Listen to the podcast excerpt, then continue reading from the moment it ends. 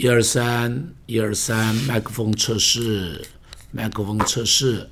我要开麦喽，朋友们准备好喽。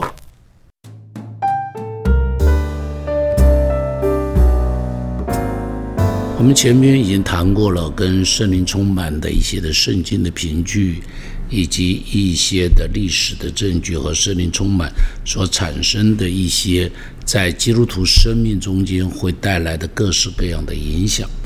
今天我在这边要持续的要讲到有关圣灵充满常常在会众中间、基督徒中间有的争议，以及有的一些的疑问。第一个问题就是。圣灵充满一定都要说方言，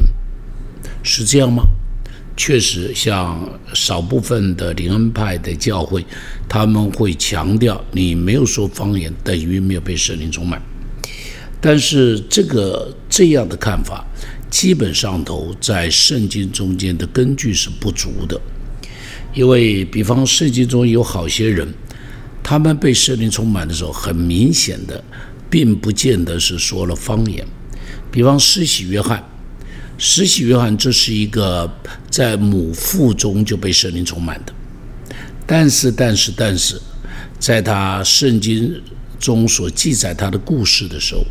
完全没有方言的记载，所以而且他自己也没有去教导到任何跟方言相关的一些的教导。所以很明显，在施洗约翰的身上是没有这一方面的经验的，甚而至于我大胆一点的说，连四福音中间提到耶稣的故事的时候，耶稣自己的身上也没有说方言的这一个的记载。所以，如果方言，真是生命中间那样那样绝对重要的证据的话，为什么在耶稣的身上没有呢？好，所以耶稣也没有强调方言，耶稣有强调圣灵，包含五旬节的时候，使徒们在那里祷告的时候，他们说的是别国的话。当时他们说了，像是有土耳其的话，有塞浦路斯的话，有叙利亚的话。那么各自呃，甚至于有埃及那个亚历山大城的话，等等等等这些的话语，但是但是这个话语就是跟今天所谓的舌音方言基本上都并不是完全一样的，并不是完全一样的，只是哥弟流家里头的方言似乎有点像今天一般所讲的这个的呃这样子的方言。以及保罗在那边说，我祷告的时候说方言比你们众人都多啊，以及说说万句方言，这个万句方言，这个方言大概是我们讲的方言的祷告，跟我们现今一般教会里头流行的方言祷告大概有一点相近，所以，所以，所以在这边我一定要提到的就是，圣灵充满的时候。圣灵来的时候，他会按着他的自己的意识，将各样的恩赐分给人，方言就是其中之一。你记得在哥林多前书上头，保罗提到的时候，好，方言就是其中之一。因此，方言是什么？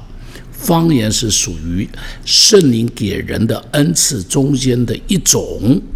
包含有先知的恩赐、医病的恩赐、赶鬼的恩赐，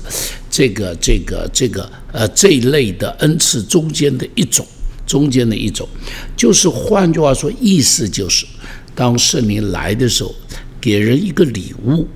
如同我们到人家家里头去，带一盒水果，带一个礼盒，啊，那么这一个伴手礼，不，不太好。不圣灵，对不起啊，有点不太礼貌。圣灵来的时候，给这个人一个礼物，方言就是其中之一。因此，因此，因此，圣灵充满的时候，不一定一个人都是说方言的，啊，都是都是说方言的，只是他属于上帝圣灵充满在一个人身上的时候，给人的一个礼物。那么这里就有另外一个问题：一个人被呃，他这个第一次被圣灵充满以后，后来当他继续祷告的时候，以后他祷告的时候用方言祷告，是不是用方言祷告就等于是圣灵充满？当时是圣灵充满，我必须要讲，当一个人用方言祷告的时候，不代表不啊，不代表他当时的祷告是一个圣灵充满的现象，只不过是他用了上帝给他的恩赐在祷告而已。我这么说能够清楚吗？就是当他用方言祷告的时候，不代表他现在是被圣灵充满。只代表他用方言在祷告，他用方言在在祷告，所以有人就有问题。那方言祷告是不是比悟性祷告来的更属灵，或者方言祷告比悟性祷告来的更重要？我必须要说，方言祷告不是可以完，不会比悟性祷告来的更属灵。如果他在方言祷告的时候一点都不专心，如果他在方言祷告的时候不是很敬虔的一个态度，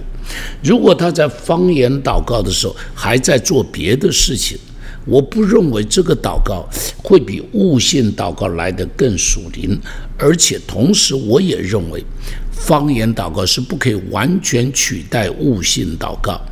有一些理恩派教会的弟兄姐妹哈。特就是非常强调的，这个这个这个弟兄姐妹，当他们呃祷告的时候，只会方言祷告。不会悟性祷告，这是很可惜的。